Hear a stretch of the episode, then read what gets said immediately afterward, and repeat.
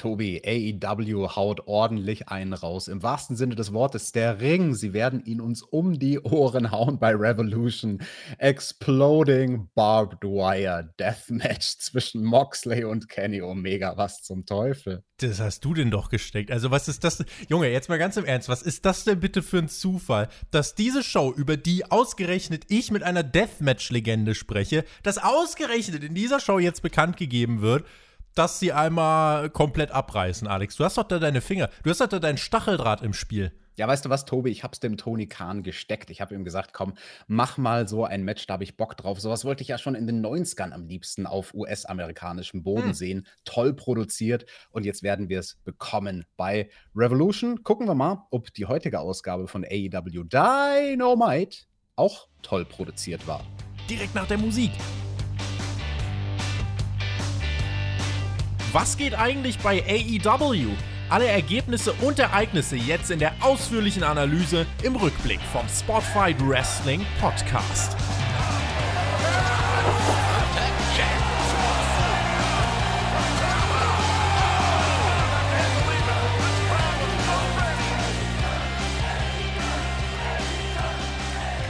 Nach einer von euch für gut befundenen Ausgabe aus der Vorwoche fragen wir uns, wie ging's weiter. Wir haben Revolution vor Augen und brauchen Momentum und schauen mal, ob wir das bekommen haben. Mein Name ist Tobias Enke und ihr hört den Spotify Wrestling Podcast, euren Podcast mit Wrestlern, Journalisten und Experten. Und wenn auf jemanden der Begriff Experte zutrifft und wenn der noch irgendwo besser passen könnte als jetzt bei dieser Ausgabe von Dynamite, ich weiß ja nicht, äh, wird nirgendwo besser passen. Hier ist er, Alexander Bedranowski, mein geschätzter Podcast-Kollege, der hier reinpasst wie die Faust aufs Auge, die, die Faust mit Stacheldraht eingewickelt, versteht sich.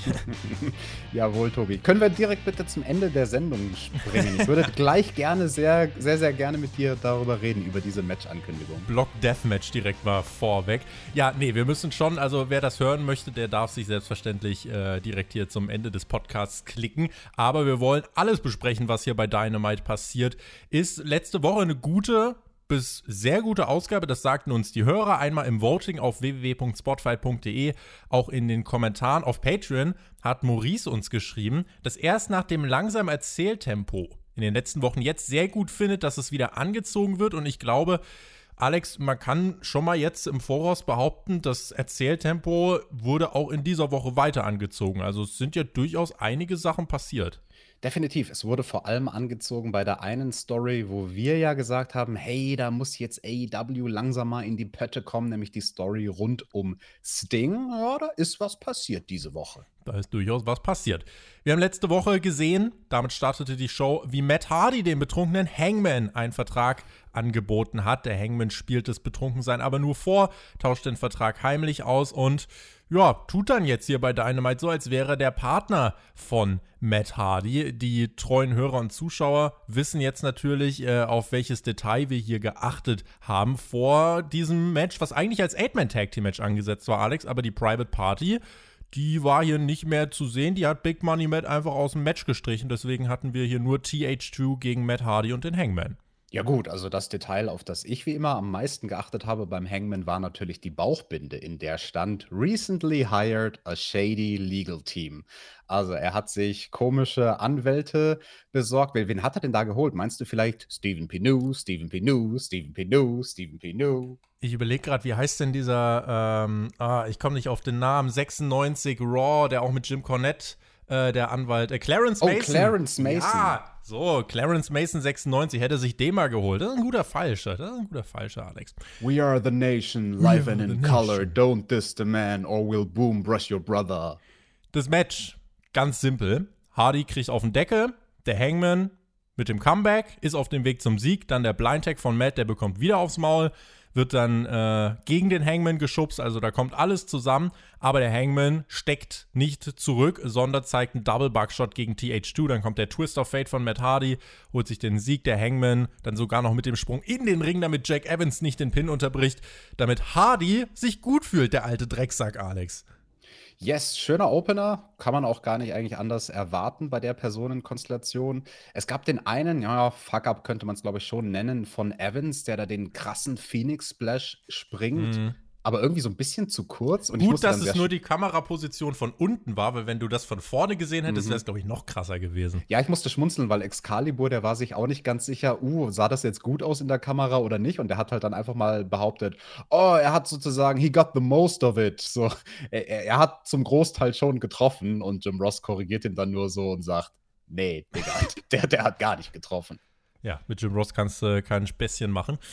Wir haben eine Promo nach dem Match dann gehabt, äh, also der Opener übrigens, ne, sieben Minuten, äh, absolut solides Zeug, kannst du so machen. Äh, nach dem Match eigentlich das Wichtigere, denn äh, Matt meinte, hey, Hangman, du wirst reich und ich werde auch reich, denn ich bekomme 30 Prozent. Der Hangman meinte, ja, keine Ahnung, wie aufmerksam du letzte Woche warst, aber mir hat man immer gesagt, hab immer ein paar Papiere dabei. Ja, hier in Deutschland sagt man, wer schreibt, der bleibt. Und Mhm. Hier haben dann beide ja über den Inhalt ihres Vertrags gesprochen und dann wurde einer der Chefanwälte der Jacksonville Jaguars herausgeschickt, um sich die Lage mal genauer anzugucken. Das Maskottchen der Jaguars und Matt Hardy liest dann den Vertrag vor und meint, was?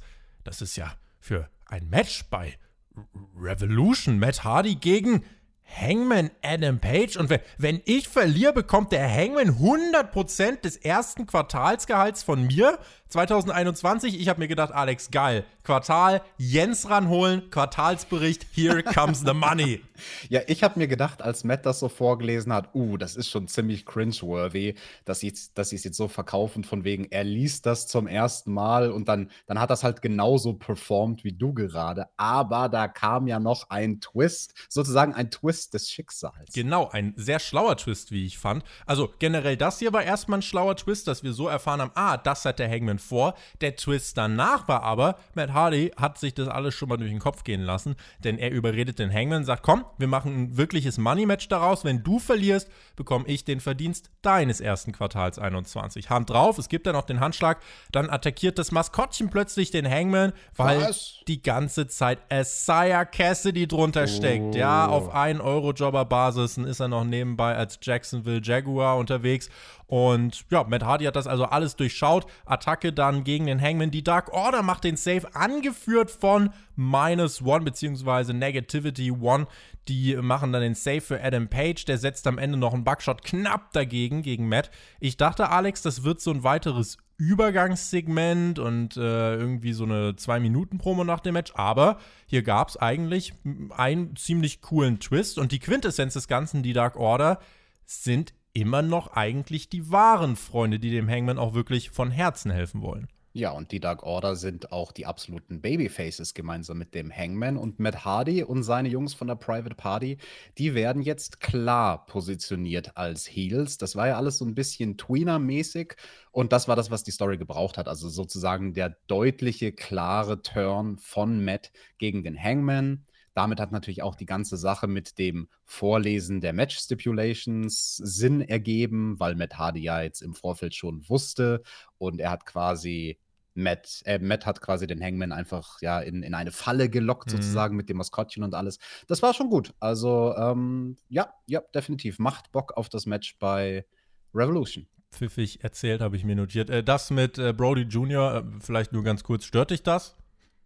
Nö, wieso sollte mich das stören? Also, wenn der Junge Spaß dabei hat, ganz ehrlich, und wenn dem das irgendwie hilft, über den Tod seines Dads hinwegzukommen, indem er halt jetzt eine, eine kleine Phase hat, einen Run, in dem er Spaß hat mit den Ex-Kollegen seines verstorbenen Vaters, ja, pff, warum nicht? Bei Dark sitzt er auch teilweise mit am Kommentatorenpult. Ich finde das ehrlich gesagt, äh, ich, finde seine Rolle okay. Die kümmern sich ja halt drum, dass der Kleine die schwierigste Zeit seines Lebens äh, bisher, dass er die irgendwie gemeistert bekommt und sie äh, zaubern ihm regelmäßig ein Lächeln ins Gesicht. Das ist eine riesengroße Leistung für die Familie.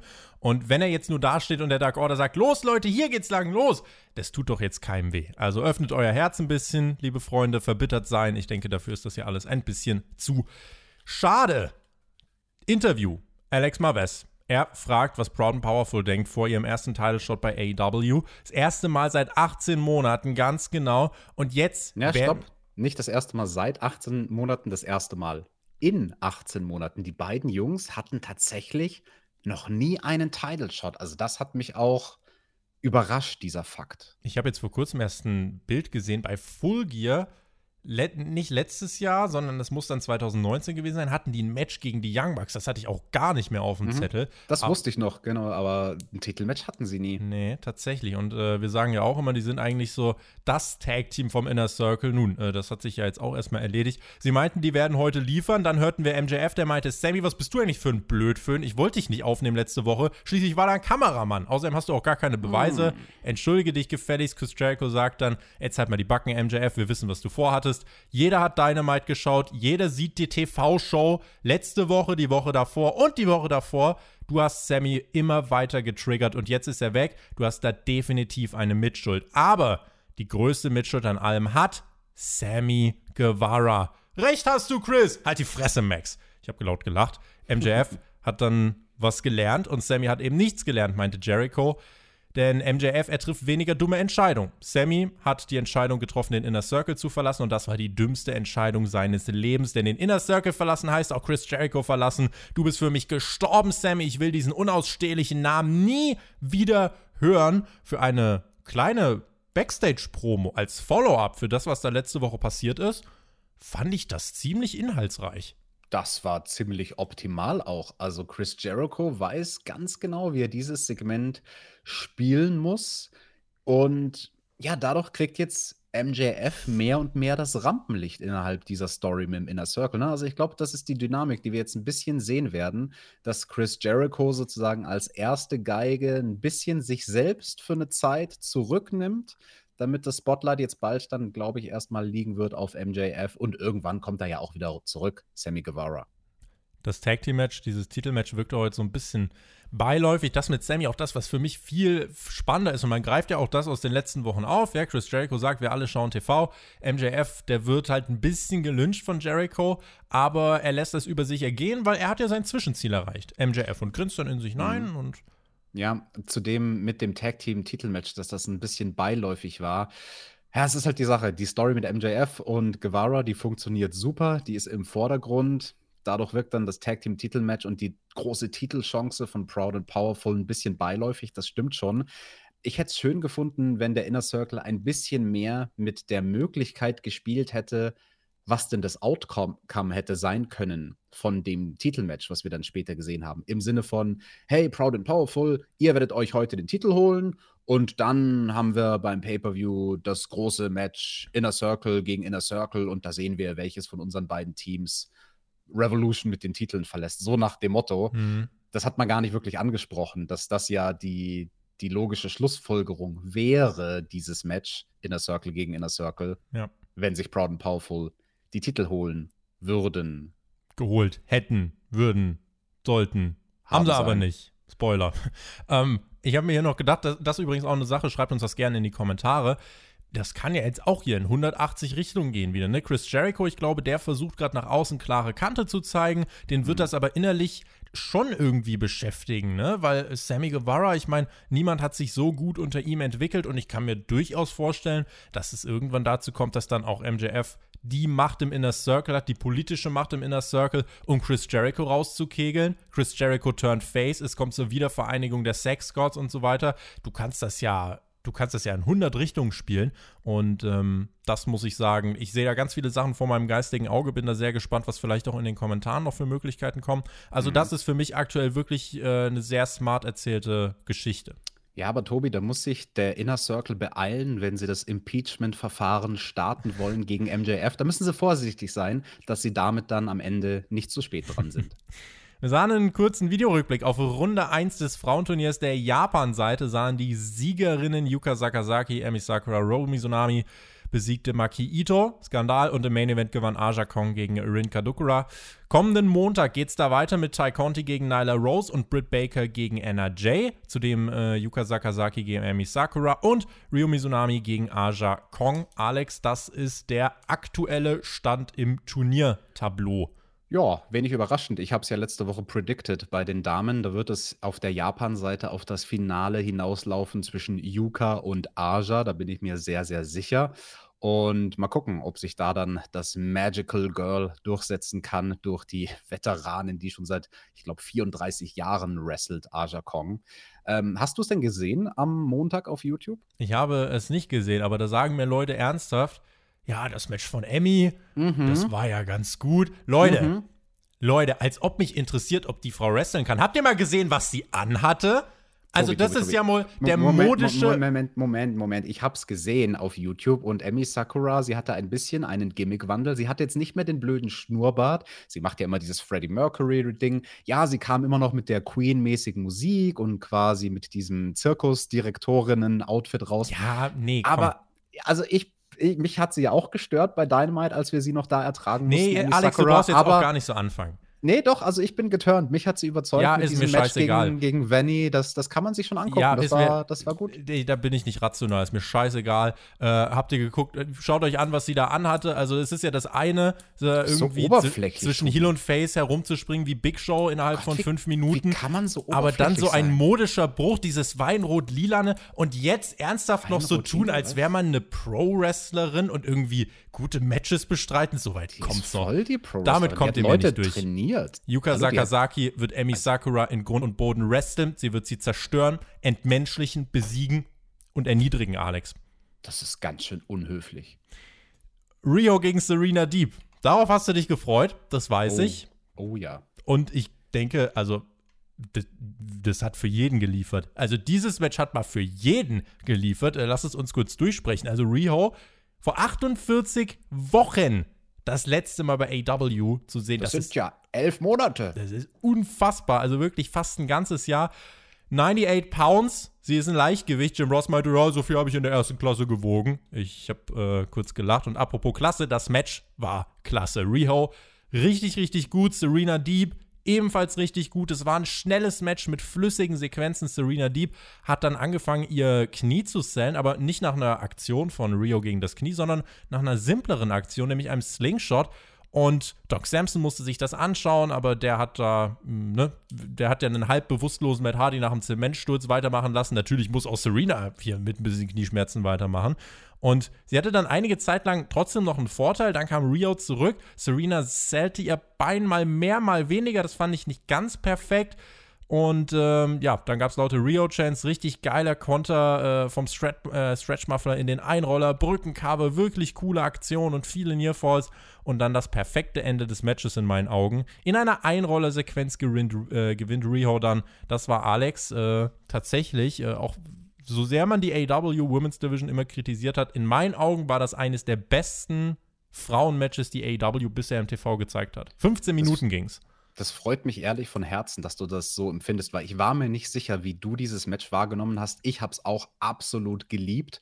Und diese Sequenz am Ende, die Einrollersequenz, also das war nicht irgend so eine Einrollersequenz, sondern eine, die man sehr, sehr selten sieht. Ich muss dir ganz ehrlich sagen, das letzte Mal, wo ich mich bewusst daran erinnern kann, diese Kontersequenz gesehen zu haben, war live bei der WXW vor irgendwie elf, zwölf Jahren. Johnny Saint gegen Tony St. Clair, also hm. zwei Veteranen des britischen Wrestling-Stils. Und also unglaublich, was, was die beiden für eine Chemie hatten, Riho und, und meine Favoritin Serena Deep. Also ganz stark. Ganz tolles Match. Und es war halt am Ende des Tages trotzdem nur Basic. Nur in großen Anführungsstrichen. Aber also ein Match, was ohne lächerlich große Spots zurechtkommt, das, das ist ja auch was bei AEW, ne? das ist ja durchaus was Besonderes, dass sie es schaffen, mit einem recht simplen Match so zu überzeugen. Simpel, aber effektiv, weil halt die ganzen Feinheiten gut geworkt waren. Okay, du sagst das mit dem Knie von Serena Deep, das Knieselling fandest du nicht so toll. Ich fand das genau in Ordnung, weil ich, ich konnte relaten. Ich weiß, wie das tatsächlich in echt in einem Kampf ist, wenn dein Knie kaputt ist da greifst du dir nicht die ganze Zeit hin und da machst du nicht nach jedem Move, aua, aua, mein Knie. Also ich meine jetzt, wenn es in echt verletzt ist, sondern mhm. du hast dann mal zwischendrin so diesen Sense of Urgency, dass du merkst, so, oh, jetzt, jetzt muss ich mich aber ranhalten und versuchen, das Match schnell zu beenden und dann im nächsten Moment hast du Zeit nachzudenken und wenn du nachdenkst, ah, dann greifst du dir wieder ans Knie. Also ich fand das super, also auch diese, diese wechselnde Kniegeschichte, weil Serena Deep, sie hat ja dann auch das Knie von Riho attackiert. Also ja. das war bei beiden Damen sozusagen die Schwachstelle, auf die gegangen wurde. Wobei, Riho was man, was man da sagen muss, Riho hat das eigentlich verhältnismäßig wenig ausgenutzt. Also sie hat mhm. relativ mhm. selten aktiv das Bein von Serena Deep attackiert. Genau, aber wenn, dann haben es die Kommentatoren auch overgebracht und dann hat es nochmal dadurch doppelt so viel bedeutet. Also direkt am Anfang schon durch eine recht simple Geschichte, wo Riho einfach nur einen Side-Headlock gekontert hat, indem sie mit ihrem Fuß in die Kniekehle von Serena Deeps verletzten Knie gestiegen ist. Mhm. Haben die Kommentatoren auch direkt gesagt, uh, habt ihr gesehen, wie Serena Deep sofort losgelassen hat, weil sie halt da mit der Verletzung ins Match geht. Also richtig gut und also ich bin auch so happy, weil ich sag's dir ganz ehrlich, das war mein eines Angstmatch bei diesem Turnier. Nicht, weil ich Sorge hatte, dass es nicht gut wird, sondern weil ich nicht wusste, wie sie, wie sie aus dieser Booking-Situation rauskommen. Ich hatte ein bisschen das Gefühl, AEW hat sich mit diesem Match im Vorfeld, dachte ich das, dass sie sich vielleicht in der Ecke gebuckt hätten und, und dass das jetzt die große Gefahr ist, dass Serena Deep schwach aussehen könnte durch eine Niederlage gegen Rio.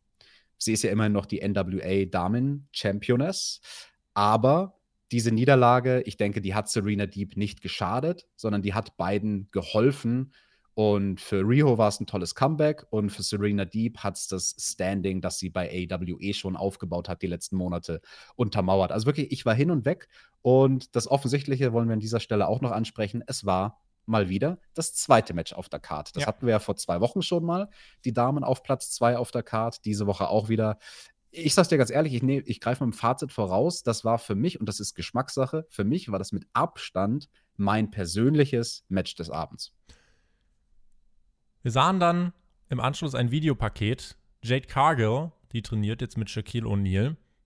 Und zwar spielen sie Basketball vor einem Wrestling-Match. Also die Musik war cool, Alex, aber ich denke mir, also ich weiß jetzt nicht, ob du vor einem Wrestling-Match Basketball gespielt hast, aber ich denke mir, sollte man da nicht ein paar andere Sachen machen? Ja, nee, nee, das ist gut für die Hand-Augen-Koordination. Ah. Und das, das Beste an diesem Video war, dass wir die beiden nicht haben sprechen hören, denn je weniger Worte Cargill und Shaquille O'Neal sprechen, desto besser.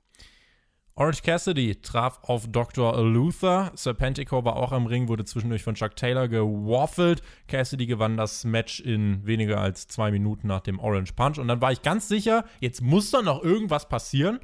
Nö, Alex, es passierte nichts. Ja, ich dachte mir auch, da kommt jetzt noch irgendwas. Haben wir falsch gedacht.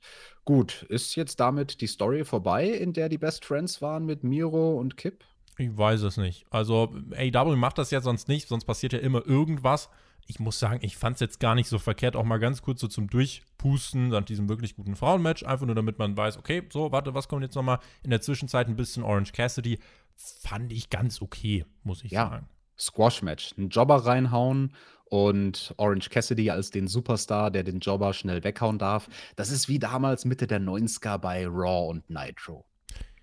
So sieht es nämlich aus. Und wenn ihr wissen wollt, was bei Raw und Nitro abgeht, schaut mal auf Patreon vorbei, denn dort besprechen wir in unserem Format Raw vs. Nitro jede Woche des Monday Night Wars ausführlich. Und wir sind gerade dabei, dies, äh, ja, die Formierung und die ersten Schritte der NWO zu sehen. Nächste Woche gibt es den Lawn Dart Wer äh, ja damals aufgepasst hat, weiß genau, was passiert.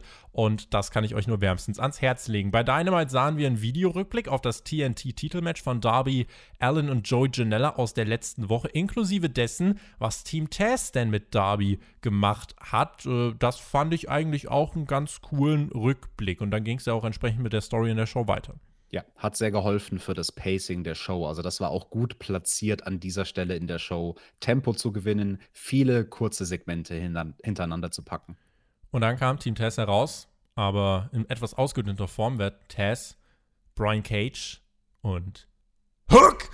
Und der ist so konzentriert, darauf, möglichst lässig und cool zu wirken und in kleinen Situationen so am Ring so, fuck, wie gehe ich jetzt aber möglichst cool in den Ring? Da denkt er kurz nach und ich denke mir, ach, schön, wenn, wenn da auch nur Menschen sind.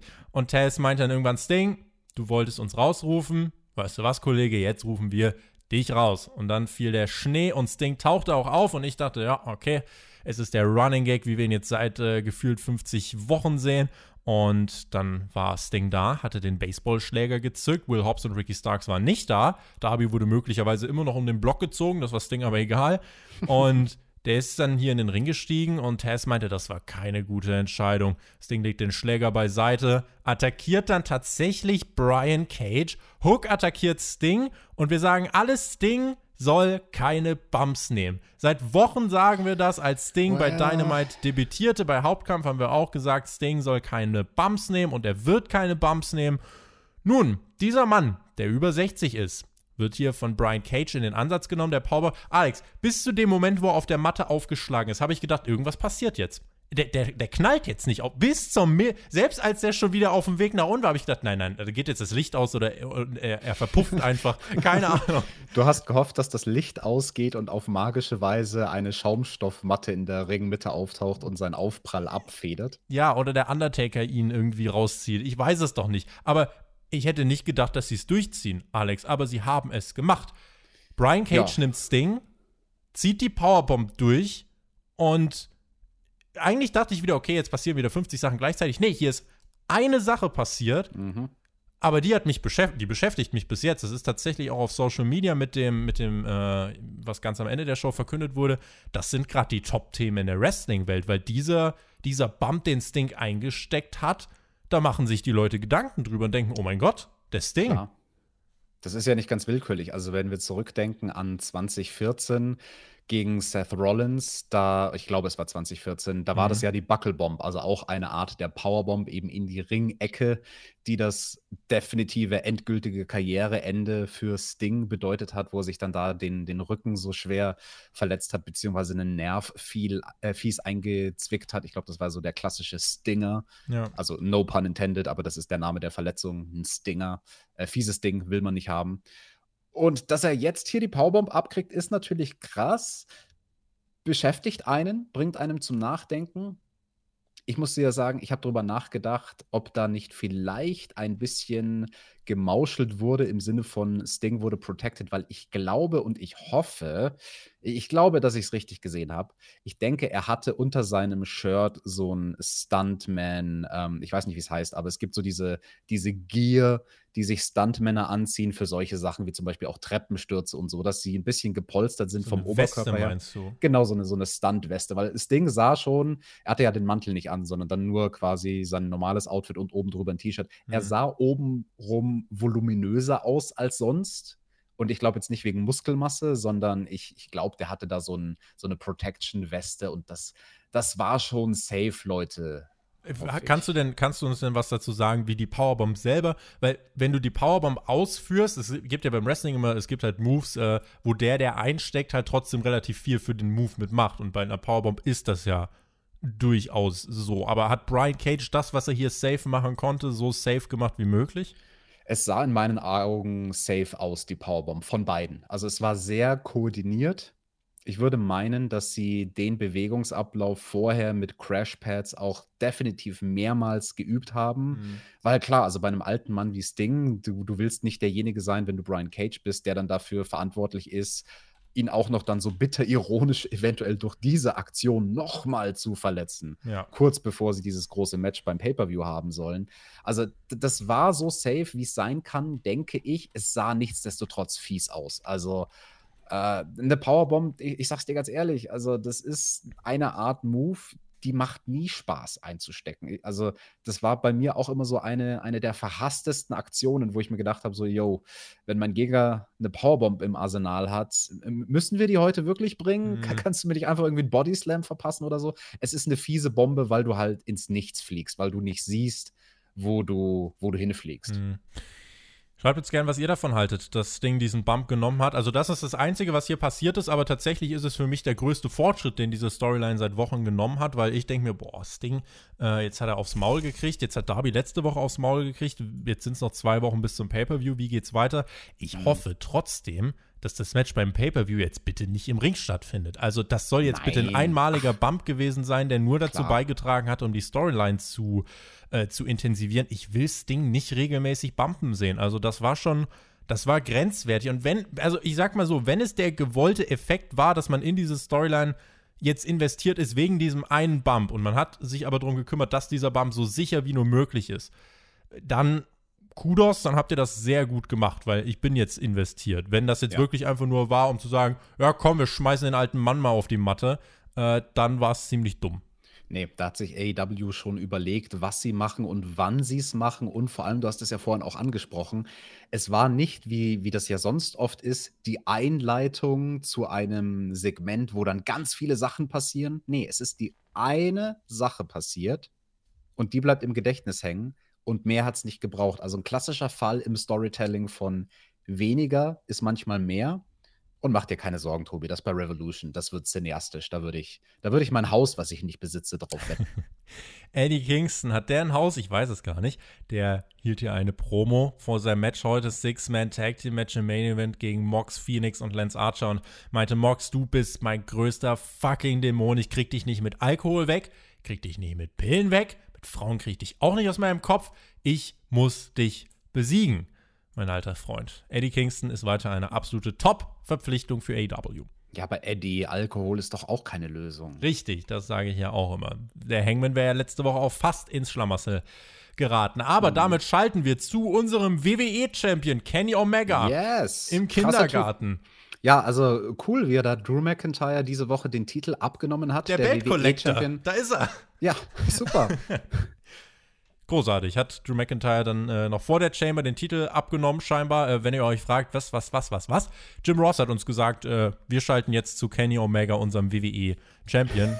War aber sehr lustig, fand ich. Das, das, Lustige war, dass er bei dieser Anmoderation, du hast gemerkt, er hat kurz gestockt und überlegt. So von wegen, okay, und jetzt schalten wir in den Kindergarten zum WWE-Champion Kenny Omega. Ja. Und ich glaube, in dem Moment, wo er es ausgesprochen hat, diese drei Buchstaben, hat er gemerkt, Ach, fuck. Das Ding ist, wenn er es korrigiert hätte, hätten es noch mehr mitgekriegt, weil dann hätten sie gefragt, ne? Also gab es kein Zurück mehr. Und ich glaube, bei vielen versendet sich das auch. Also ich habe die Stelle dann zweimal zurückgespult, um es mhm. meiner Freundin zu zeigen und habe darauf gewartet, ob sie den Fuck up sieht. Und sie so, hä, äh, was, was war denn? Und dann habe ich ihr gesagt, hast du nicht gemerkt? Er hat WWE gesagt. Ach ja, okay. Kenny Omega war im Kindergarten bei der Demografie, äh, bei der Demografie 4 bis 9. Ja, mhm. das ist nicht ganz die Zieldemografie. Es ist noch ein bisschen sehr früh, aber früh übt. Und plötzlich, der, der Running Gag setzt sich fort, Kenny Omega will den Kindern aus dem Buch vorlesen, plötzlich kommt Alex Mavessa rein, der Kenny Omega wirklich auf den Fersen hängt und wirklich, äh, ja, man hat früher, äh, man hat früher gesagt beim Fußball, wenn man in die Manndeckung ging, du musst den begleiten, auch wenn er auf Toilette geht. Ja, scheinbar macht Marves das hier, Alex zu viele Details, zu viele Details. Aber ich fand das sehr, sehr schön, die Idee mit diesem Kindergartensegment. Auch die Fragen, die die Kinder dann dem Kenny gestellt mhm. haben. Kommst du dazu noch, zu, ich, den, zu den Fragen? Ja, ich glaube ich glaub so ein bisschen. Also, was habe ich denn hier stehen? Also, Kenny hat erstmal Alex Maves weggeschickt und hat dann gefragt, soll ich euch was über die Young Bucks vorlesen? Meine besten Freunde. Und die Kinder so, ja. Und dann hat er die Auto... Seine, seine bestesten Freunde. Seine bestesten Freunde. Mhm. Und dann hat er die Autobiografie der beiden da und meinte, kennt ihr die Young Bucks? Und die kleinen Stöpsel, also ja! Ich habe die ganze Zeit dran gedacht, wie WWE in den Kindergarten geht und fragt, na, kennt ihr Goldberg? Und, und na, kennt ihr Jeff Hardy? Und die Kinder so, was ist ein Jeff Hardy? Wäre mal was für Being the Lead. Yeah. Also ich fand es dann sehr, sehr schön, das eine Kind, was die Hand gehoben hat und gefragt hat, lieben die beiden sich? Und Kenny hat die Frage so gespielt von wegen, ja, also wenn man sich das Buchcover anschaut, das, das sieht schon so ein bisschen homoerotisch aus, so nach dem Motto. Tja, aber äh, gut, sie sind Brüder, deswegen ist das ein bisschen problematisch. Äh, ansonsten spricht ja jetzt grundsätzlich nichts dagegen, aber äh, gerade wenn es in den Familienverhältnissen, nun ja, äh, das sollte vielleicht, nun ja. Aber wollen wir die Kinder damit nicht zu früh überfordern? Don Callis kam dann zu Kenny und meinte relativ schnell, ja, nee, Kenny, wir müssen, wir müssen noch gehen. Und die Kinder schreien, Kenny, Kenny, Kenny. Und der meint, ihr seid die Champs, danke, ciao. Und dann geht einer der kleinen Stöpsel zu Don Callis und meint, können wir mit Kenny spielen? Und er so, nein, ihr könnt mit Nakazawa spielen. Und die Kinder, wir hassen Nakazawa. Und alle Mobber. attackieren ihn, bewerfen ihn mit Lego. Dein, dein, du kannst uns bestätigen, Lego ist härter als jedes Barbed Wire Match. Yes. Und äh, das, das, war trotzdem, Alex, das war genau mein Humor. Ich habe hier gelacht. Ich hatte im Nachhinein nur ein Problem. Ich dachte mir so, ah, muss der World Champ so ein Segment machen, auch wenn es lustig war? Das ist so ein bisschen der Zwiespalt, den ich noch nicht final mit mir selber geklärt habe. Aber grundsätzlich war es ein abwechslungsreiches Segment ich verstehe jeden, der da im Zwiespalt mit sich selbst ist. Und ich würde auch unsere Zuhörer wirklich sehr bitten, wenn ihr in die Kommentare schreibt, erzählt uns doch das. Wie findet ihr die Art, wie Kenny als Champion porträtiert wird? Letzte Woche hatten wir ihn beim Golfen, diese Woche im Kindergarten. Ich muss ganz ehrlich sagen, ich verstehe jeden, der da im Zwiespalt ist. Mich hat AEW da mit dieser Quirkiness für sich gewonnen. Also ich war ja der Erste am Anfang von Kennys Titelregentschaft, der laut geschrien hat und gesagt hat, nein, oh, die, die, müssen, die müssen den ernster machen. Und ich weiß, ich habe mich jedes Mal beschwert, wenn bei seinem Ring-Announcement North Carolina unbedingt eingebaut werden muss. Aber ich, ich weiß nicht, ich fand's lustig. Ich fand's letzte Woche lustig beim Golfen. Ich fand's diese Woche lustig beim beim Kindergarten und das Ganze halt im Kontrast zu bei Revolution wird der Ring explodieren in seinem Match. Es ist tatsächlich, also nächste Woche sind wir wahrscheinlich noch beim Metzger, danach irgendwie beim Schreiner und dann geht es halt wirklich rund. Ich habe keine Ahnung, wo Kenny sich noch rumtreiben wird. Aber das war zumindest das Segment, ähm, womit man jetzt diesen Teil der Show überbrückt hat. Das dient natürlich alles dazu, um den Charakter von Kenny, um da einfach noch so ein bisschen diese Tiefe reinzubringen, um auch diese, ähm, das Duo von Kenny und Don Callis mit so ein bisschen weiter zu präsentieren. Eben auf eine andere Art und Weise. Character Building nicht ganz 0815 und das zumindest, äh, das weiß ich wertzuschätzen. Tobi, kannst du mal ganz kurz bitte in unsere Analyse-Tools gehen und sagen, wie das bei uns aktuell ausschaut mit der Zielgruppe 4 bis 9? Weil ich habe die Sorge, dass ich die ein bisschen, bisschen verschrecke, weil ich immer so fucking viel fluche. Äh, wir, wir verkaufen ja Pulverchen an Kinderchen. Äh, ich glaube, unsere Zuhörer sind äh, tatsächlich äh, mindestens, mindestens fünf. Alle. Okay. Okay. Also läuft in der Zielgruppe bei uns. Läuft in der Zielgruppe, ja. Nice. Wenn ihr, wenn ihr äh, ansonsten nächstes, nächstes Product Placement mit Hip oder so, da kann ich dann auch aus, statt das, was ich jetzt bei Hook mache, mache ich dann immer, wenn wir so Babybrei verkaufen, bei Hip. Das, das wäre wär auch ein guter Running Gag. Mit dem Sport, mit dem, mit dem Code äh, irgendwie Hip 15 könnt ihr, könnt ihr jetzt bezahlen. Nee, könnt ihr nicht, haben wir noch nicht. Aber Ach, Tobi, ich mache dir eine Überleitung, damit du aus diesem Schlamassel rauskommst. War denn das nächste Segment bei Dynamite Hip? Oh, wow. Es war Zeit für das Tag Team Match zum Start der zweiten Stunde. Ja, äh, war es hip. Also, es war auf jeden Fall nicht der Main Event. So viel kann ich sagen, äh, obwohl es ein Titelmatch war. Und ich denke, ein Titelmatch gehört in den Main Event. Äh, diese Ansetzung an sich, Quatsch, habe ich letzte Woche schon gesagt. Äh, Mama und Papa Buck waren mit am Ring. 40 ja, Jahre. Wieso denn, wieso denn Quatsch? Hier Proud and Powerful sind die Nummer 1 in den Tag Team. Nein, die sind nicht das, die sind nicht das Aushängeschild-Team des Inner Circle, so ein Quatsch. Okay. Mama und Papa Buck die waren da. Und äh, dann hat Excalibur uns gesagt, die sind 40 Jahre verheiratet. Und Jim Ross, was? Ja, 40 Jahre. Ja, mit einer Frau. Ja. Und Jim Ross war total perplex und hat gedacht, das geht. Und ja, eigentlich aber eine, eine schöne Sache, hatte dann noch eingesehen. Und dann war Titelmatch angesagt. Äh, ich weiß nicht, was die Bugs sind. Heels, Face, Sie sind irgendwie mit den Good Brothers und Kenny im Boot, irgendwie auch nicht. Das ist irgendeine so halbgare, undefinierbare Flip-Flop-Masse. Aber diese Flip-Flop-Masse kann immerhin gute Wrestling-Matches auf die Beine stellen. Kenny und die Good Brothers schauten sich das hier Backstage an. Es war ausgeglichen. Ähm, ich habe leider aber keinen der Nearfalls von Proud and Powerful so wirklich kaufen können. Es gab auch den Street Sweeper. Matt Jackson springt dann aber auf den Ref und unterbricht den Pin, wo ich gedacht habe, also kannst du als Ref eigentlich schon mal zur Disqualifikation ausrufen, aber gut. Proud and Powerful war dann stark am Drücker. Matt wurde über die Barrikade geworfen und dann wurde Proud and Powerful wie das dümmste Team auf diesem Planeten dargestellt, denn sie haben diese 2 gegen 1 Handicap-Situation. Eigentlich können sich die Titel holen, aber stehen dann so ein bisschen da und gucken ein bisschen rum und ja, dann das, rollt das Matt Jackson. Mich, dann rollt, das hat mich auch genervt, ja. Ja, und dann rollt äh, Matt Jackson, Nick Jackson, wer auch immer es dann war, äh, rollt dann Ortiz einfach ein. Das Match ist vorbei. Extrem flaches Finish. Ja, flaches Finish dafür, dass das Match an sich rein vom Handwerklichen her sehr, sehr gut war. Ja. 13 Minuten Match, ne? Also wir reden jetzt mal vielleicht gar nicht primär erstmal nur über die, die Storylines und, sondern also vom, vom reinen Wrestling her war das super. Was ich am interessantesten ja. fand, wir hatten ja eigentlich Heel gegen Heel, schon mal sehr interessant für ein Tag Team Match. Und Proud and Powerful, die haben halt dafür echt sehr interessant geworkt, denn eigentlich haben die die Face-Rolle übernommen von der Art und Weise, wie sie gearbeitet haben. Also ich meine jetzt im Sinne von, die haben sehr, sehr viele elaborierte Tag-Team-Moves gemacht, Sequenzen, wo sie den Gegner also wirklich auf spektakuläre Art und Weise bearbeiten und double-teamen, Bewegungsabläufe, die ich so von Proud and Powerful noch nie gesehen habe. Also da waren bestimmt drei, vier, fünf Kombinationsmoves in ihrem Arsenal neu, die wir noch nie gesehen haben von den beiden. Und also spektakulär zu wrestlen ist natürlich immer so ein Babyface-Ding. Dann wiederum haben Proud and Powerful schon irgendwie die Heel-Rolle übernommen in dem Match von der Struktur her. Also jetzt erst habe ich von den Moves geredet, jetzt rede ich von der Match-Struktur. Von der Struktur her waren sie diejenige, die die Heat gemacht haben und demnach die Young Bucks diejenigen, die dann am Schluss den Hot Tag gemacht haben, was mhm. ja eigentlich ein Babyface-Ding ist. Also es war, es war ein sehr interessanter, undefinierter Heel-Face-Tweener-Brei in diesem Match. Aber ich muss sagen, also ich war intrigued. Also ich, ich fand das durchaus interessant. Ähm, ich verstehe, dass du sagst, du hast an keiner Stelle geglaubt, dass Proud and Powerful sich jetzt vielleicht die Titel holen würden. Leider, dafür war das Match zu random und nicht gut genug aufgebaut. Ja, und, und was ist das größte Learning von diesem Match? Ähm, Bau deine Charaktere vernünftig auf. Sonst ist Quatsch. Positionier ja. deine Charaktere. Ich muss ja, sagen, das war mein größtes schon. Problem halt hier, weil dadurch, dass ich mit den Young Bucks, also wirklich dieser Title Run der Young Bucks ist Murks in meinen Augen. Und dadurch, dass ich mit ihnen als Champ jetzt hier, äh, als Champs nichts anfangen kann und weil mir auch klar ist, dass der Inner Circle, wenn die beim Pay-Per-View das Match haben und dass es überhaupt keinen Sinn ergibt, dass Santana und Ortiz jetzt hier auf einmal die Titel gewinnen, nachdem sie 100 Mal ein Number One Contender Match eh schon versiebt haben. Äh, jetzt kriegen sie den Title Shot hier geschenkt. Natürlich gewinnen die nicht die Titel.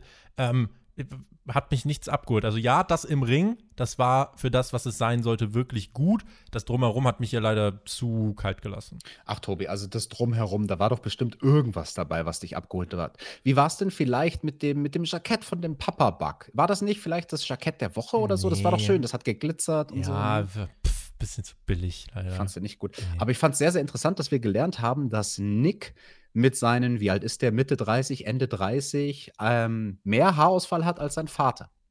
Das äh, ist eine äh, kluge Beobachtung, äh, eine Haartransplantation. Äh, vielleicht sollten wir die auch mal dafür ins Auge fassen. Es gibt den Beatdown des Inner Circles nach dem Match gegen die Bucks. Keiner hilft den Bucks. Wir sehen dann Kenny, Callis und die Good Brothers. Keiner hat die Courage, da irgendwie mal was zu machen, bis dann die Good Brothers doch irgendwann vorgeschickt werden und den Inner Circle zumindest vertreiben. Kenny hilft seinen besten Freunden, seinen bestesten, hilft er nicht. Die Bucks hm. tappen hm. gegen äh, den Lion Tamer und den Sword of the Earth von MJF. Das nur als kleines Detail. Das werden wir beim Pay-Per-View auch nochmal sehen. Aber dann weiß ich nicht, ob es zum Finish führen wird. Und dann schubst Papa Buck Chris Jericho und wir sollen Sympathie für die Bugs empfinden. Das ist mir dann irgendwie auch zu wirr. Das Title Picture im Tag Team Bereich ist für mich ohne klare Linie. Äh, das liegt halt an dieser wirren Bullet Club Erzählung. Also tatsächlich, seitdem es diese, seitdem es diesen Zusammenschluss mit den Good Brothers gab, also seitdem geht es gefühlt für mich noch mal, noch mal mehr bergab, auch gerade hier in dieser Tag Team Titelgeschichte.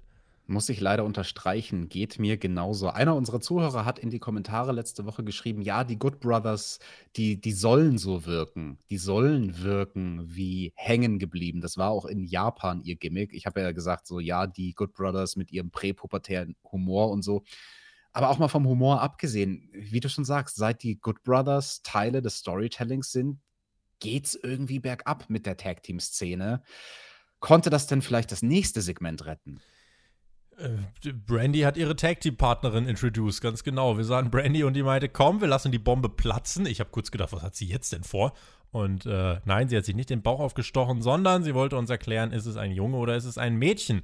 Denn wir können ja keine Party feiern, also machen wir es einfach live bei Dynamite. Und dann kam sie heraus, Cody und Brandy. Und Brandy hat schon eine ordentliche, ordentliche Kugel gehabt. Und das Baby bekam Feuerwerksentrance. Und dann wurde das Feuerwerk pink und wir haben erfahren, Alex, es ist ein Mädchen. Und Cody freute sich, aber was soll er auch anders machen? Oh, ein Mädchen, wie schön. Und dann setzte er sich zu den Kommentatoren die schwangere Brandy hat er von der Stage geschubst. Keine Ahnung, wo, wo die dann war, aber die war dann einfach weg. Äh, die Amis haben da ja so, also die, die, machen da ja immer so eine ganz große, so eine ganz große Sache daraus, ne? So eine Gender Reveal Party. Ja, ja, da musst du dann eine Party feiern und allen irgendwie die Postkarten schicken und das ist ein großes Ding. Und hier in Deutschland, keine Ahnung, schreibst du so auf WhatsApp, hey, du wird übrigens ein Mädchen. dann hatten wir, wie ging es denn weiter? Äh, wir hatten dann eine, ein Tag Team Match, FTA und äh, die hatten einen Gegner, zwei Gegner, zwar Brüder, Matt und Mike Seidel. Cody mhm. blieb bei den Kommentatoren sitzen und hatte was zu sagen. Das hatte mit dem Match aber nichts zu tun. Relativ beiläufig, Alex.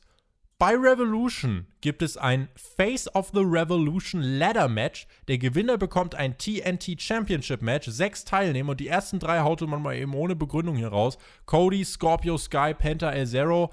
Äh, gab man mal hier einfach so bekannt. Äh, das finde ich, hätte man irgendwie, hätte man ein Videopaket oder so machen sollen, um auch wenigstens gleich zu erklären, was ist los. Cody hat auf Twitter geschrieben, ja, es geht halt um die, die, äh, die halt irgendwie das Gesicht der Revolution bei AW sind. Bei ihm okay. Was jetzt dann irgendwie Scorpio Sky oder Penta, Penta El Zero Miedo da jetzt zu tun haben, Alex, das weiß ich allerdings nicht. Ja, es war ein bisschen random im Rahmen von diesem Tag-Team-Match, weil die Beteiligten an dem Tag-Team-Match, die hatten ja nichts zu tun mit Cody und seinem Leiter-Match bei Revolution. Da wäre es vielleicht besser gewesen, keine Ahnung, ein Match zu booken diese Woche oder die nächste Woche irgendwann mal mit Scorpio Sky und da würde es dann Sinn ergeben, dass Cody am Ring sitzt und seinen Gegner scoutet und dann wäre da ein besserer Fokus drauf gewesen. Fand ich auch ein bisschen zu beiläufig. Großes Leitermatch und es ist nur so eine Randnotiz. Naja, im Ring ist aber auch was Interessantes passiert. Wir haben nämlich das Debüt gesehen von dem Bruder von Matt Seidel. Ja, FTA gegen die Seidel-Brüder. Es war ein Styles-Clash. Faces kamen gut rein, werden aber abgeschnitten. Heat-Phase, dann Hottag zu Matt Seidel, Comeback mit ein paar spektakulären Aktionen, ausgeglichene Nearfall-Phase. Ähm, da gab es von, äh, von dem Bruder äh, von Seidel, da gab es so ein paar kleinere Unstimmigkeiten von Mike Seidel, fand ich. War jetzt nichts Dramatisches, aber nur so hier und da war es nicht 100% flüssig. FTA dann am Ende so, wie es sein soll, mit dem Sieg nach der Shadow Machine. Ordentliches Tag Team Match, es baut FTA weiter auf. Solide neun Minuten waren das. Äh, kein Must-See, aber solide Tag Team Kost. Definitiv ordentlich und ja, zu den Problemen von Mike, ja, allen voran das eine Ding, wo es aufgefallen ist, war, wo er, ist er da vom Top Rope geslippt? Was, was sollte das für eine Aktion werden? Er ist da ganz komisch mit so einem Halbschrauben-Splash auf seinen Gegner geplumpst. Also er stand mit dem Rücken zum Ring auf dem obersten Ringseil, quasi in der Moonsault-Position und ich dachte schon, boah, was macht er jetzt? Macht er irgendwie einen Phoenix Splash oder ganz was krasses? Kennst du sein Move-Arsenal vielleicht auch aus Dragon Gate und so? Weißt du, was der da normalerweise für einen Move springt? Nope, kann ich dir leider nicht sagen bin ich Zeit schlecht für vorbereitet. Zuhörer, uns das in die Kommentare zu schreiben, weil also was auch immer es hätte werden sollen, ich glaube, es sollte nicht die Aktion werden, die dabei rausgekommen ist. Oder aber es war einfach nur, um äh, einen Gag zu bringen, um seinen Bruder zum Schmunzeln zu bringen, weil ja Matt Seidel bei seinem AW-Debüt auch vom Seil gerutscht ist. Danach wollen sie Mike Seidel die Haare abschneiden, FTA. Das Licht geht aus und auf dem Titantron sehen wir, dass der Luchasaurus eine neue Maske hat. Das Licht geht wieder an, der Jurassic Express steht im Ring. Beatdown gegen FTA, 3 gegen 2 von den Faces. Snare Trap vom Jungle Boy gegen Dex, der tappt auch direkt. Beatdown selbst kriegt nicht so wirklich viel Reaktion. Dann gibt es die Luchasaurus Chance und dann singen sie den Jungle Boy Theme Song. Super schwer zu sagen, ob dieses Segment jetzt funktioniert hat oder nicht. Für mich persönlich hat es jetzt nicht allzu viel bewirkt. Mit einer starken Crowd-Reaktion hätte ich gesagt, ja, wenn es beim Publikum geklickt hat, dann passt das schon. Deswegen äh, schwierig zu entscheiden. Ich kann ganz genau benennen, warum du dieses Gefühl hast, dass du dir nicht sicher bist, ob das Segment funktioniert hat, weil wir sehen jetzt zum ersten Mal in der Geschichte von AW den Jurassic Express ein bisschen mehr edgy. Das hat mich erinnert so an die Attitude Era, als man sich gesagt hat, okay, unsere Charaktere, vor allem unsere überzeichneten Charaktere, die krassen Gimmicks, die müssen wir ein bisschen realitätsnäher machen. Und ich glaube, das ist denen ganz gut gelungen. Also es war auch ein kleines, interessantes Detail, dass die Jungs vom Jurassic Express alle deutlich dunkler angezogen waren als sonst. Ne, Straßenbekleidung, alles mehr so in schwarz, beziehungsweise braune Lederjacken gehalten, außer halt beim äh, Luchasaurus, der natürlich keine Jacke anhatte. Ich fand, das tat den schon ganz gut. Also, die haben ein bisschen weniger gewirkt wie der lustige, quietschbunte Comic Express und mehr so wie Typen, mit denen du dich vielleicht gar nicht, gar nicht anlegen sollst. Aber ich frage mich bei der ganzen Sache, also sie hatten ja Markus Stunt entführt, ne? FTR und Tully Blanchard und die, die schneiden ja aktuell Leuten Sachen ab. Also sie haben dem Luchasaurus die Hörner abgeschnitten, sie wollten dem Mike Sadell die Haare abschneiden. Glaubst du denn, sie hätten, was, was glaubst du, hätten sie denn dem Markus Stunt abgeschnitten, wenn sie ihn weiter entführt gehabt hätten? Die Arme, dann kann er nicht mehr diesen komischen Floss-Dance da machen. Das wäre wär eine gute Wahl gewesen. Die Arme, das ist ja. AEW ist doch hier kein, kein, kein Deathmatch-Territorium, wo man sowas macht. Nächste Woche bei Dynamite haben wir ein bisschen was auf dem Zettel. Der Hangman Adam Page trifft auf Isaiah Cassidy. Außerdem sehen wir Ty Conti oder Nyla Rose gegen Britt Baker oder NRJ. Erfahren wir am Montag auf YouTube. Außerdem Ricky Starks und Brian Cage gegen die Varsity Blondes.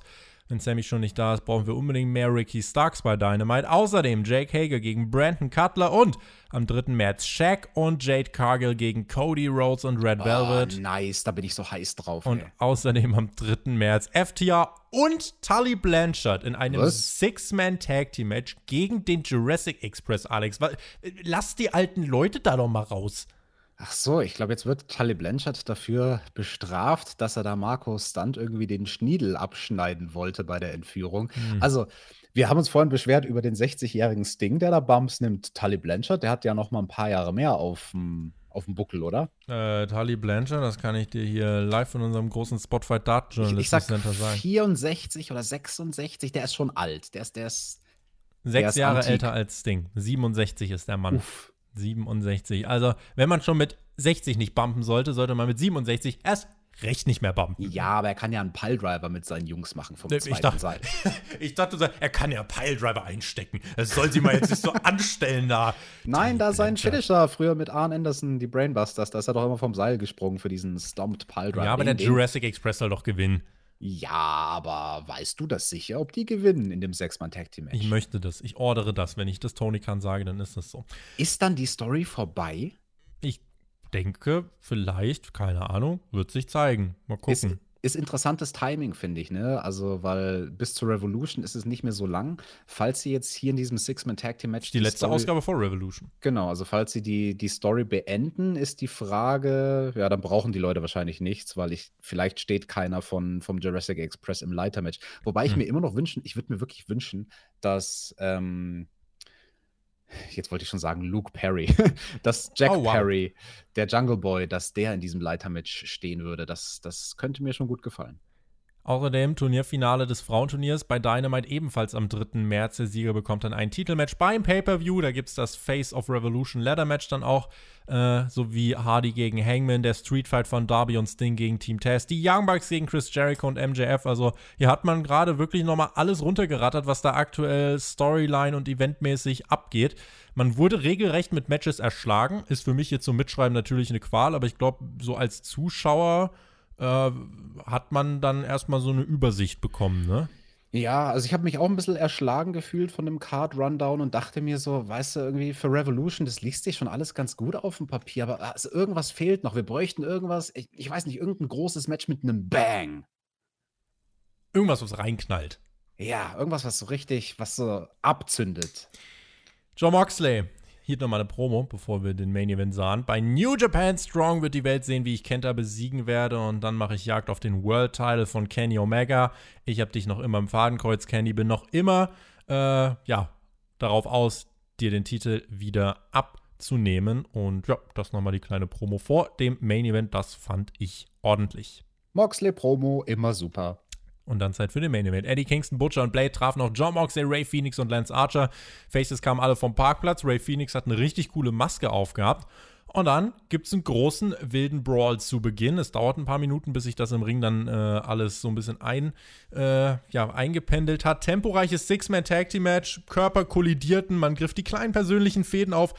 Ray Phoenix ist einfach der sensationellste Performer, den AEW aktuell im Roster hat. Muss ich jetzt einfach mal sagen, der Typ ist surreal. Was dieser Mann gegenwärtig abliefert, ist wirklich, es ist nicht in Worte zu fassen. Ich finde, das ist aktuell der mit Abstand beste Luchador, den es gibt auf dieser Welt. Fight Me, schreibt uns gern, äh, was ihr von diesem Statement haltet oder äh, welche Namen ihr da im Kopf habt. Schreibt uns das gerne in die Kommentare.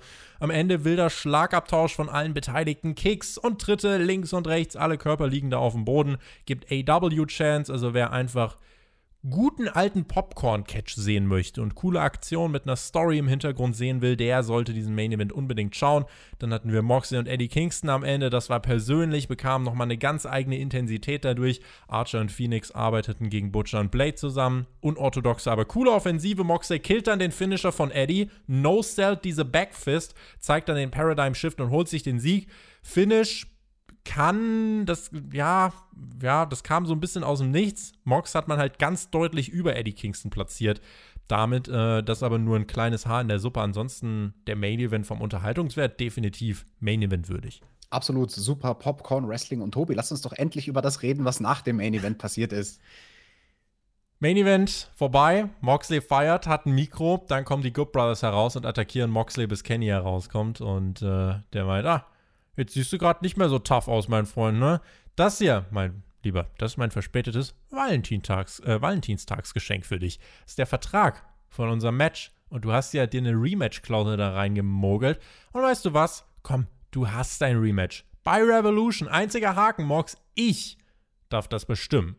Und bei Revolution treffen wir aufeinander um den AW World Title in einem Exploding Barbed Wire Deathmatch. V-Trigger gegen Moxley. Alex, äh, übernimm du. Du liebe Zeit. Ein Exploding Barbed Wire Deathmatch. Was? Bei AEW. Was? Auf US-amerikanischem Boden. Beim Pay-Per-View. Gab's noch nie, oder? Also ich glaube, Nee. das hat, auch- hat CZW mal ein Exploding Barbed Wire Deathmatch gemacht, weil ich meine nicht. CCW hatte schon mal Gimmicks mit explodierendem Stacheldraht. Die hatten auch Onita, der ja einer der Mitbegründer sozusagen dieser Matchart bei war. FMW, ja. Genau, bei FMW. Den, den hatten die bei sich in den USA und da hatte der den Exploding Barbed Wire Baseball Bat. Aber dass quasi die gesamten Ringseiten mit den Explosionskörpern versät sind. Also, das hat man definitiv im Mainstream und gut produziert noch nie gesehen. Und da bin ich sehr gespannt drauf. Also, das kommt ja aus Japan, Mitte der 90er. FMW hieß diese Promotion, die diese Matches gemacht hat. Also, wenn ihr mal gucken wollt, dann schaut mal auf YouTube. Da findet ihr sogar Onita gegen Hayabusa. Das ist dann sogar noch ein Käfig, also ein Stacheldrahtkäfig. Und am Ende fliegt der ganze Ring in die Luft. Äh, Das sind 20 Minuten, die könnt ihr euch mal gönnen, falls ihr nach dem Podcast Bock darauf habt. Das ist mein Geheimtipp der Woche. Und auf jeden Fall super krass, dass AEW das macht. Ich sag's dir ganz ehrlich, wenn nicht jetzt, dann nie. Also, dieses Match ist natürlich auf gewisse Art und Weise der Pandemie geschuldet, genauso wie es auch schon Stadium Stampede war. Ich denke, AEW sagt sich so, hey, einmal im Jahr können wir irgendwas machen, was total out of the box ist. Letztes Jahr war das Stadium Stampede. Dieses Jahr wird es dieses Exploding Barbed Wire Deathmatch sein immer noch nicht drüber klar. Ich komm da immer noch nicht zwischen drauf klar. Kenny, Omega und Moxley. Und ja, also natürlich, man nutzt aus, dass man in, in Pandemiezeiten kein Publikum hat. Und wenn man ein Stadion, ja, also in, ein Stadion zur Verfügung hat, das ist ja direkt nebendran äh, bei den Jacksonville Jaguars. Und ja, warum denn nicht? Also, wenn du das irgendwann machen kannst, dann jetzt, wo kein Publikum vorhanden ist, wo du dir keine Sorgen machen musst, dass sich irgendwo in der ersten Reihe von den Fans verletzt, weil er vom Explosionskörper getroffen wird. Ich bin mir sicher, das wird ein Spektakel. AEW hat gute Pyrotechniker, die werden das schon gut präparieren. Für diejenigen, die sich fragen, wo, wovon labert ihr? Wa- Was redet ihr da? Exploding? Barbed Wire? Hä, wie, wo, was? Also ich gehe schwer davon aus, es wird ein No-Rope Barbed Wire Match sein. Das ist so die klassische Variante davon. Keine Seile, statt den Seilen Stacheldraht. Und jede, Auch eine Form von Seiler, halt in ganz schmerzhaft. ja, und ähm, jede Seite ist dann präpariert mit Explosionskörpern und das erste Mal, wenn einer in eine der Ringseiten donnert, wir hier? dann explodiert die. Also man, man wird da vier schöne Explosionen haben und wenn AW ganz crazy ist, dann lassen sie am Ende den ganzen Ring explodieren, wie damals Ja, genau. Ich Easy. bin heiß drauf wie Frittenfett. Das Mhm. ist wahrscheinlich genauso überraschend wie ein Schaltjahr. Ich bin super gespannt drauf. Also AEW, nehmt mein Geld. Ja, ich, ich schaue gerade aus wie Fry in diesem Meme, wo er sagt: Hier, take my money. Egal wie viel ihr haben wollt für diesen Pay-Per-View, ich zahle euch 100 Euro für den Pay-Per-View. Ich bin super gespannt drauf, Tobi. Es ist auf jeden Fall kontrovers. Also lasst es mich neutral vorerst angehen. Ähm, wir sind jetzt gerade auf der Road to WrestleMania. Wir haben gerade ein großes Takeover hinter uns.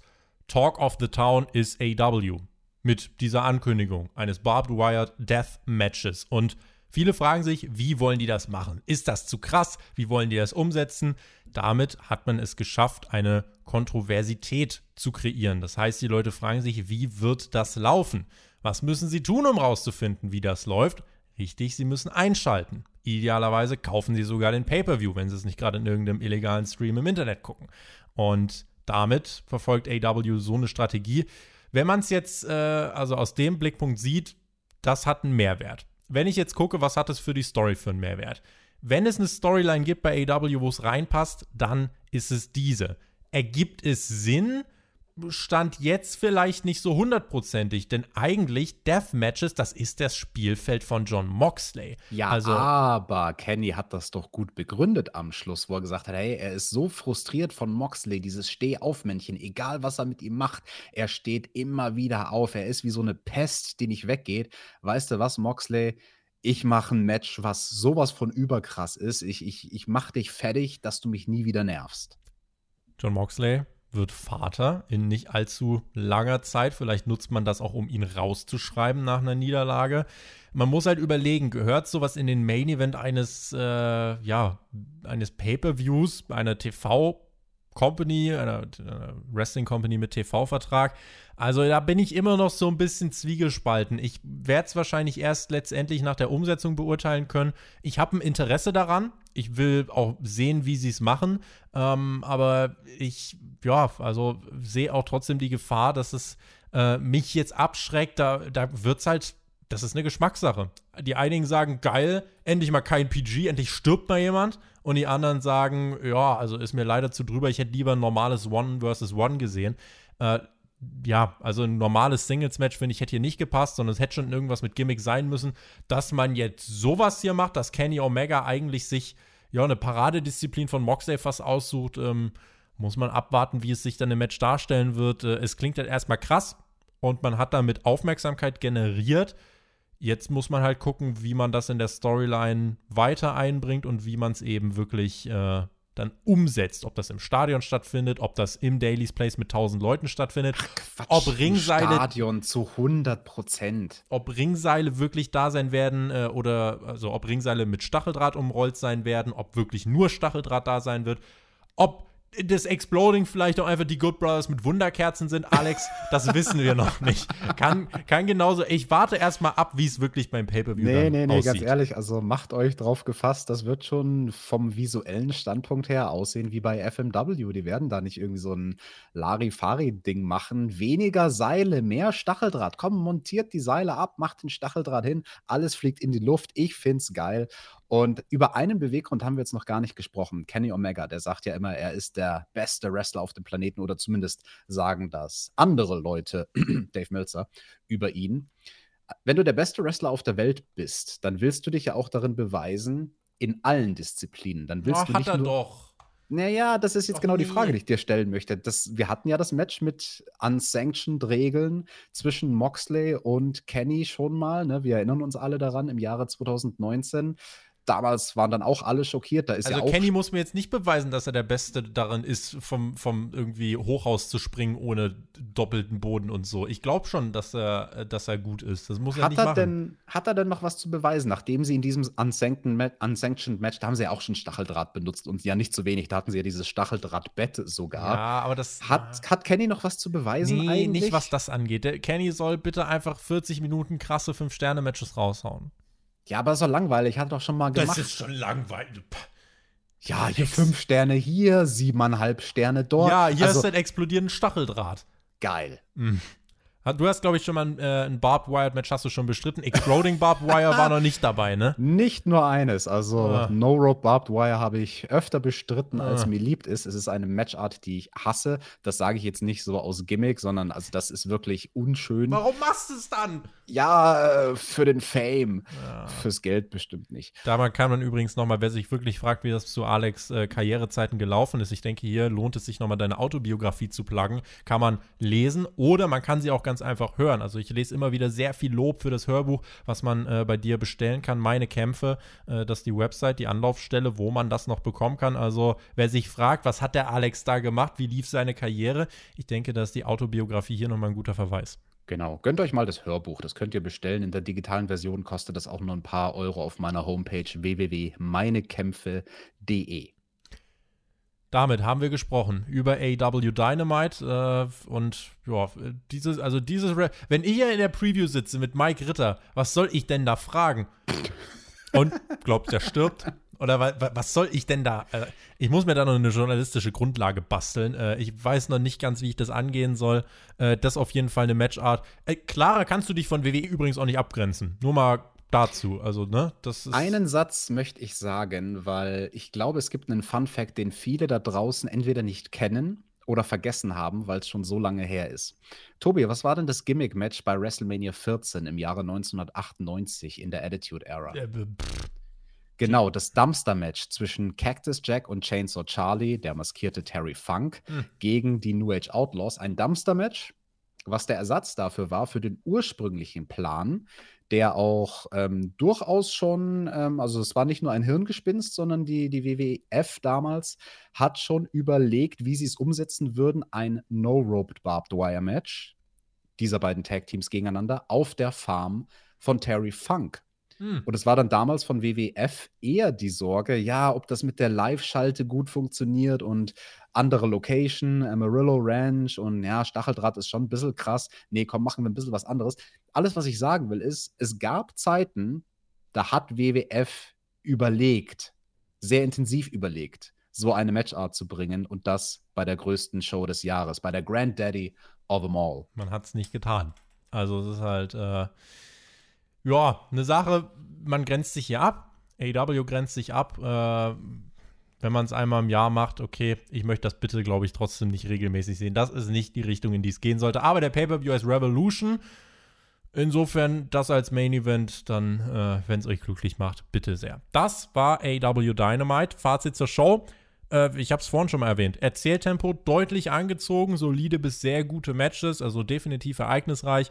Ähm, es sind Dinge, über die man jetzt spricht, über die man auch reden muss. Sting, das Barbed Wire Deathmatch, die Tag Team Titel, was, was passiert da jetzt, der Hangman, also und auch Sammy Guevara, das sind so die Sachen, die jetzt hier gerade prägend sind und die hat man jetzt vorangebracht. Für Revolution in drei Wochen steht noch mehr.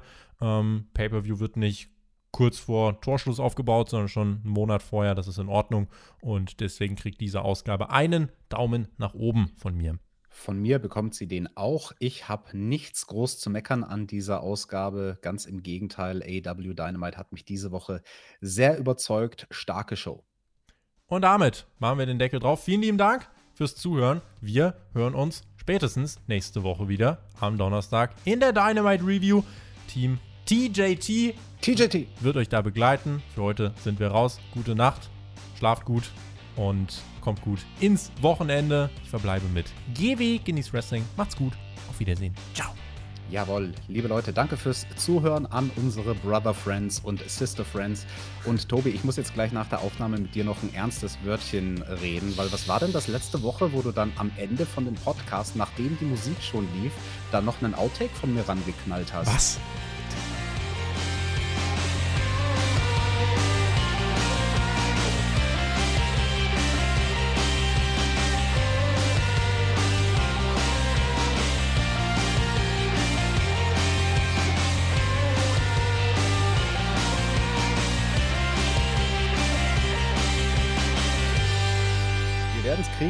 Bei AEW Dynamite. Schauen wir mal, ob wir auch eine gut produzierte. Fuck, das habe ich verkackt. Ich hätte sagen müssen Revolution. Egal. Ähm, da ist ein Outtake direkt nochmal für den Schluss. Dreck. Kontinuität, selbst nach dem Podcast. Was war dein letzter Satz, den du gesagt hattest, von wegen Tony Khan? Du hast das Du Ding hast ja auch deinen Stacheldraht im Spiel. Ja, weißt du, Tony? Tony, jetzt nenne ich dich Tony. Junge! Einmal mit Profis. Einmal mit Profis. Nee, dann schenke ich mir jetzt auch noch was zu trinken ein. So. Aber ich, ich nehme noch mal einen Schluck hier, komm. Ja, nimm noch mal einen Schluck. Red Leather, Yellow Leather. Red Leather, Yellow Leather.